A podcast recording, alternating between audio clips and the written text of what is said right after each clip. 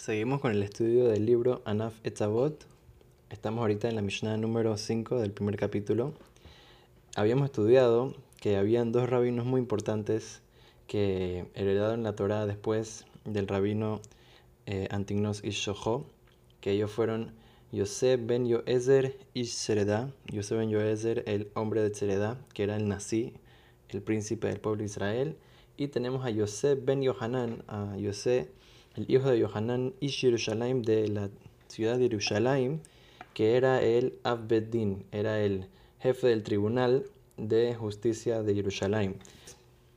Aquí cuenta que Yosef ben Yohanan, este último rabino, el eh, gran rabino de Jerusalén, solía decir una cosa muy importante, una lección eh, que aplica hasta hoy en día para todos nosotros, y es la siguiente.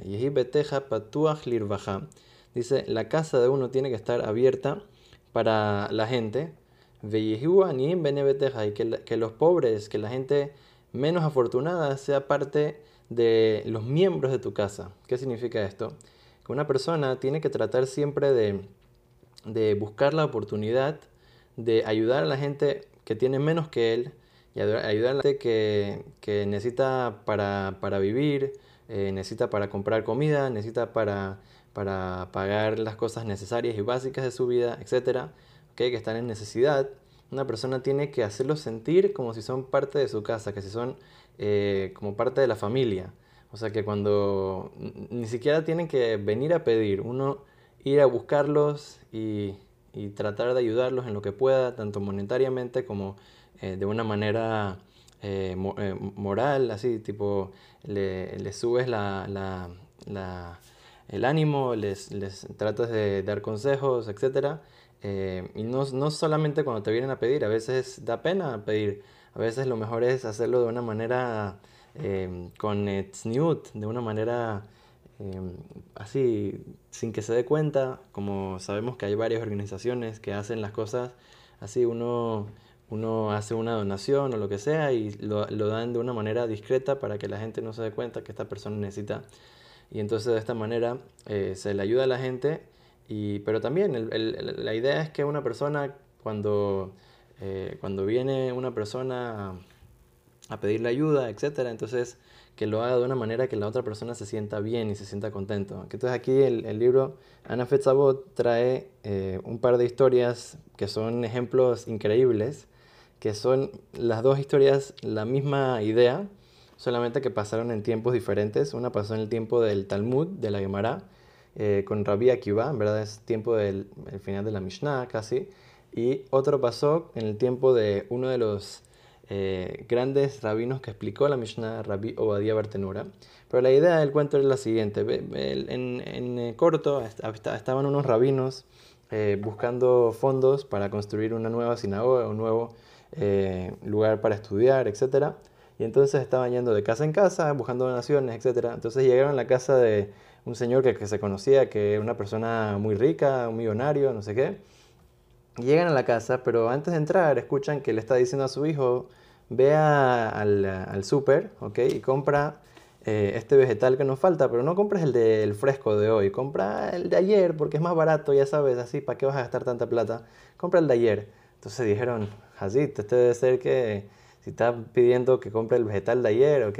Debe ser que no le está yendo tan bien, tal vez no deberíamos entrar a pedirle este de acá. Bueno, y no, entraron a pedirle porque dijeron, seguro está pasando por un momento difícil. Después de un par de días se lo encuentran al, señor y le dice, ¿cómo así que no vienen a mi casa a pedirme eh, donación para la mitzvah de ustedes? Dice, ¿cómo así? Nosotros escuchamos que estás comprando frutas muy baratas, vegetales muy baratos, debe ser que no te está yendo tan bien. Dice, ¿cómo así? Eso es con mi casa, pero con ustedes, ¿quién dijo que voy a hacer así al revés? Vayan ustedes ahorita a mi casa y pídanle a mi esposa que les dé un vaso así, una, un tazón lleno de monedas de oro. Y de una vez fueron para allá y de una vez la esposa les llenó el, tazón de oro hasta por encima, desbordándose. Y entonces le dijo que si mi esposo no se refirió que, se, que sea desbordándose, entonces que me quite ese, ese, eso extra que les di a ustedes de mi que de, de, de lo que me debería pagar si en algún momento, eh, si en algún momento me quiere divorciar, lo que sea. Entonces, eh, que me quite esa, esa plata de mi que Entonces, ok, dice que regresó el esposo y no solamente que no la regañó, al revés, se puso contento de que hizo así y le agregó plata el doble a su ketuba.